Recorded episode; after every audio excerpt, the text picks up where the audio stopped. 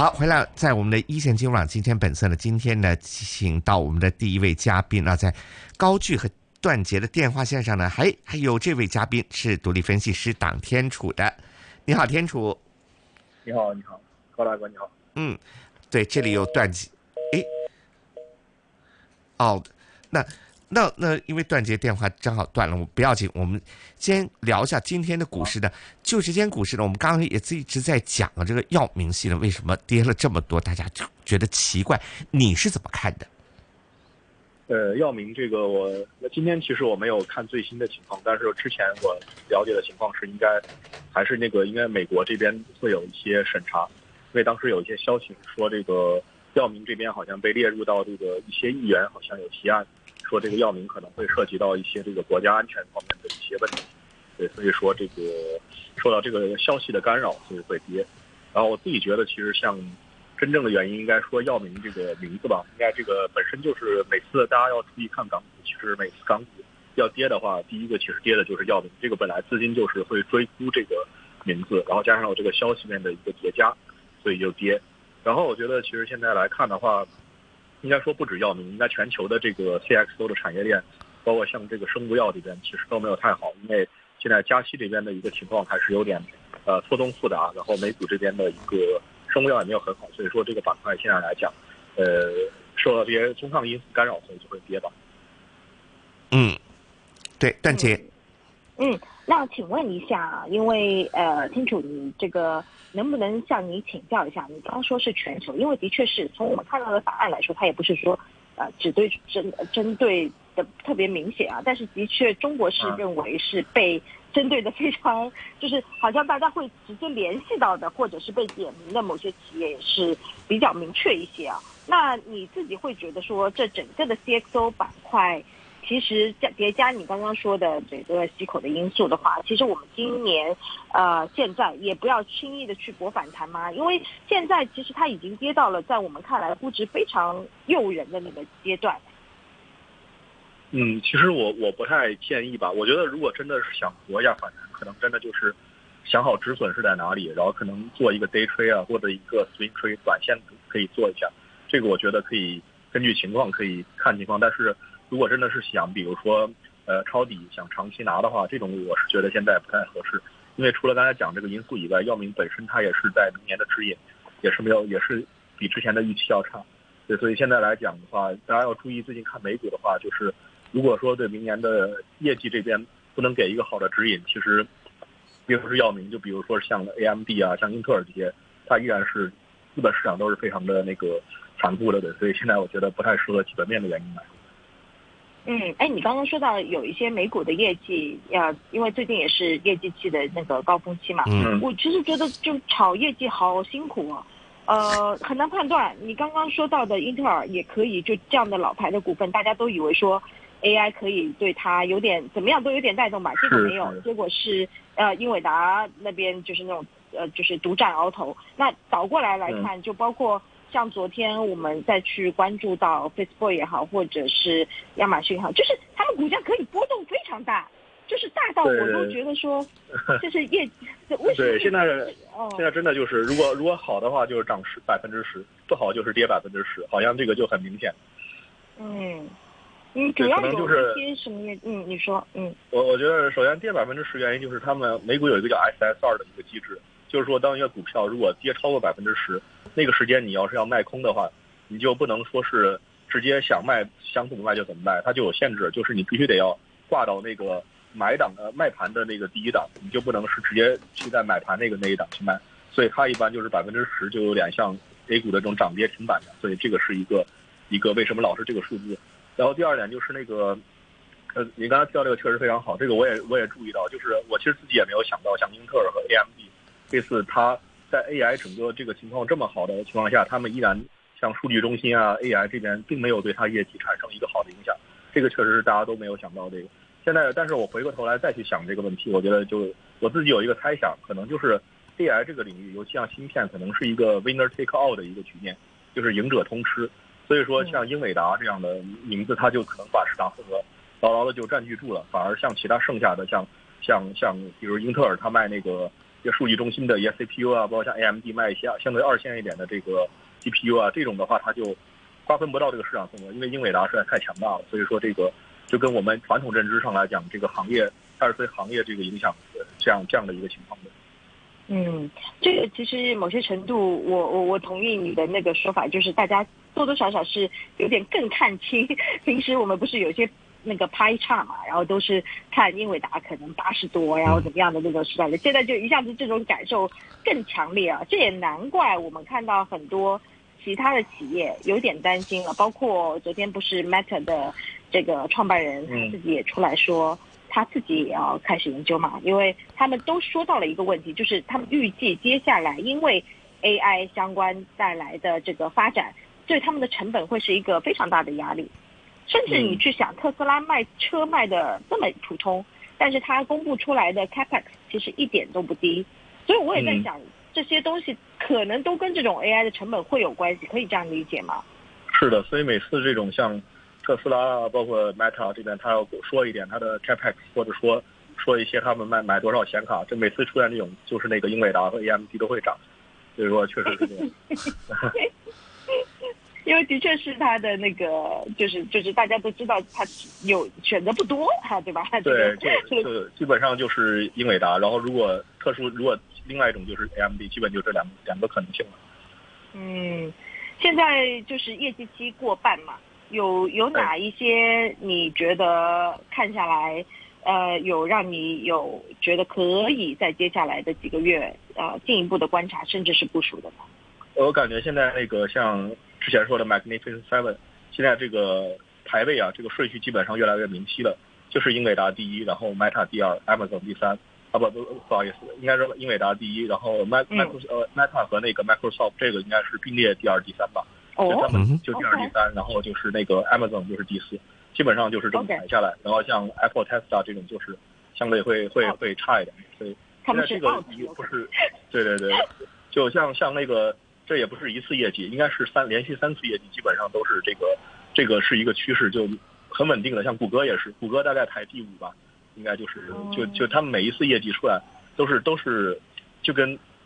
这个 trend 是一个比较明显的一个。情况对，所以我觉得可能如果真的是要，比如长线啊或者怎么，而且我觉得这个趋势如果已经连续这么多次都这样，那可能应该会继续延续下去的。嗯，我有一个好奇的问题，是过去的这一段时间，市场已经从年头开始讨论的话题，就是苹果不是调整的蛮厉害的嘛？市场也这一次看到它，不是说它业绩差，而是看到它的那个，比如说包括内地在内的这个需求啊等等，我看起来是大家都还蛮悲观的。所以呃，加上您刚刚说的叠加，能不能赶上这个 AI 的浪潮这一波啊？呃，有一个蛮蛮好玩的话题，就是去年的七巨头或者叫七雄好了，现在大家真的很热络的在讨论它的重组，包括是哪些要剔除这个七雄名单，哪些是要重新排入进去？你心里面有吗？你心里面有些候补的、替补的，可以去顶啊？我觉得李来可能是有可能会替代特斯拉吧，后面。哦，能跟我们稍微说一下吗？嗯，好，啊好，就我觉得，首先特特斯拉这边就是这就是一个一个风向吧，媒体风向，像美国一些最大的一些电台，像 CNBC，现在他已经在说了，就是他不叫 Magnificent Seven，它叫 Super Six，现在就是他就把特斯拉提出出去，原原因就是说特斯拉这个一方面它这个没有没有增长，就是它这个业绩上交不到，还有就是它的这个故事上来讲也是有点有点有点不太行吧，所以说就把它剔除出去了，然后这边。像那个就是 CNBC 他们比较喜欢李来嘛，就是后面说是可能把李来想加进去。哎，李来，如果大家有留意听我们一纵的节目啊，尤其是星期五呢，我们请到党天楚来呢，就应该发现是从去年。啊，我我有跟党天楚回溯过这件事情。我说你第一次开始对外讲李来让大家留意的时候是多少钱？真的是两百多啊！现在我们昨天看到他又六百 六百六，昨天是啊，所以所以如果大家有认真听我们节目的话，是能赚到钱的。好了好了，这个这个是一方面，当然就现在也有很多人位高嘛，这我也可以理解啊。但是你看好它，或者是这个市场，其实不是你 only，是这个市场用真正的真金白银在看好它的最大的原因是什么？嗯，应该还是说它的减肥药吧，就是这个来讲是一个长期一点的故事，就可能能至少讲上十年左右，有点像这个芯片因为这种就属于它有点像这种结构性改变的，它不是说只是说这个最近来这个浪潮炒一下，而是说一个长期的结构性变化。然后对，但是我其实对李来这个，我现在是稍微有点保守，因为他那个，因为上一次我听他业绩来讲，他对今年的一个指引是相对跟预期差的蛮多的，所以我觉得他这次业绩，我我不确定他能不能交到，还有就是他对明年的一个指引的一个情况，然后我有点看不太清对，所以我自己会，其实我自己都有点畏高对李来，所以说我觉得可以可以那个等他，我我自己的是这么想的，就是等他业绩出来之后，看一看他这个管理层的一个展望啊，包括他公司的整体情况。如果我觉得 OK，那个时候我再会考虑去买，对吧？然后，呃，第二点我有点担心李来，就是他的那个呃政策这边，因为像药这边的话是很受这个很需要，就是美国这边政府会给一些补贴，或者在在这个医疗方面给一些保险这边有一些补贴。这个的话，现在来看，尤尤其在今年这个选举年的话，就搞不太清楚这个他们政策上会有什么变化的。所以现在药还有这个之前讲过也讲过那个像 MCO 啊，就是一些美国医保的一些。名字其实我都是，他们都是受政策影响比较大的，所以我是目前还是观望。嗯，那李来的确是最近势头也很旺啊。那呃，然后看到他的那个 Peer 的另外一支股份的业绩也不错，所以我们就有一点那种啊，已经是可以老神在在去看一看啊。但是呢，也没有说完全的那个放下心防，所以就继续作为观察吧。但是我蛮同意你的一个说法的，就是。似乎大家去年开始，或者再前一点的时候开始留意到这个话题，呃，大家会发现说，它好像也不一定，它的话题就是跟 I A I 比起来，又是另外一种玩法，对吧？然后就是蛮有意思的，就是去年那个 A I 想要换一些其他的主题来换的时候，我觉得大家是有想到这个减肥药的这个市场的。对对对，我注意到，嗯，就补补补充补充一下，就是之前我注意到像那个。说到之前，我想起来去年大概年中左右那段时间，就能看到美股有一个很很明显的一个 trend，就是说他们那个时候其实 AI 已经在炒，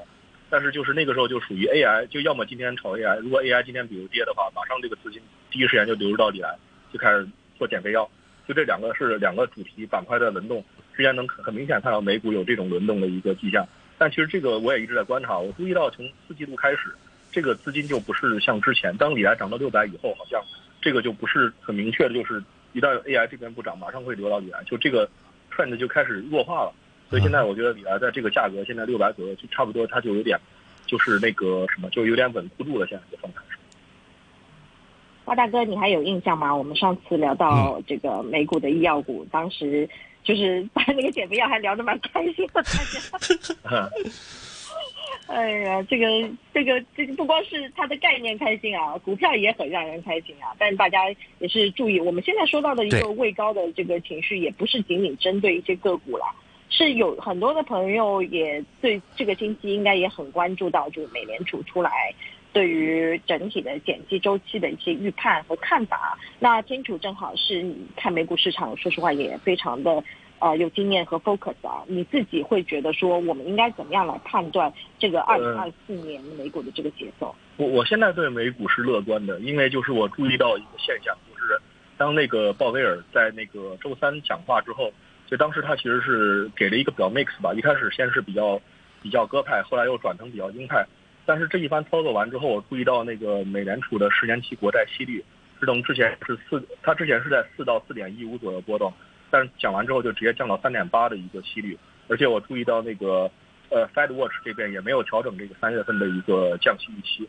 所以我觉得现在大家出现一个变化，就跟之前有个变化就是，大家现在已经开始能够接受这种，就是联储不是说今年一定要降多少次，或者一定要在三月份降息，就哪怕五月份降息，这个债债券市场包括这个大家对息率的这个情绪发生变化，就认为不是那么着急，所以这个的话。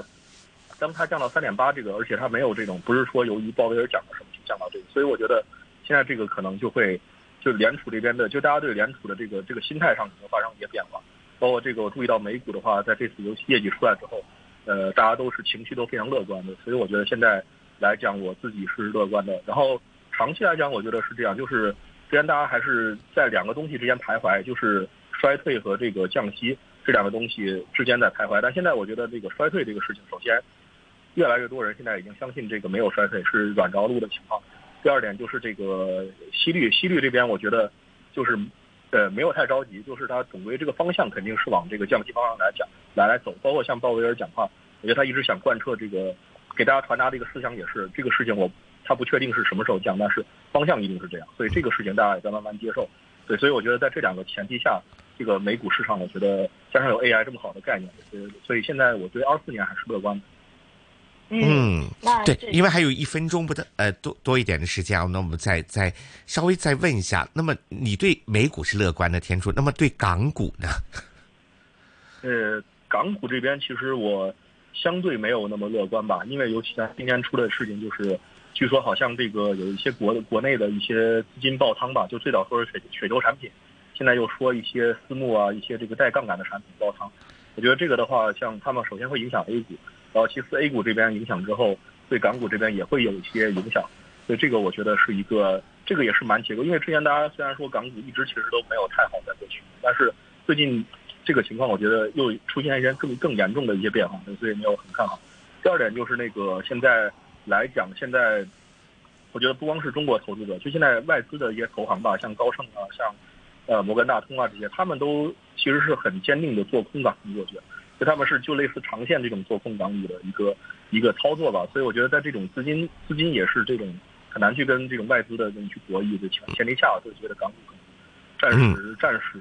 没有很乐观。但是我觉得可能，比如短期内有一些真的是国家要出来救市啊，或者有一些事件。嗯，就是这种情况下可以做一些短线，我觉得是没问题的。对，就是短线可以操作一下，大家可以看清楚了。包括一些，嗯，包括一些这种很优质的，像比如像像，比如之前有联想啊，还有像比如在之前的小米啊，就是有一些真的基本面很好，可以做一下中线，我觉得都是有机会。但是，呃，大的前提下，我其实自己是没有太操作。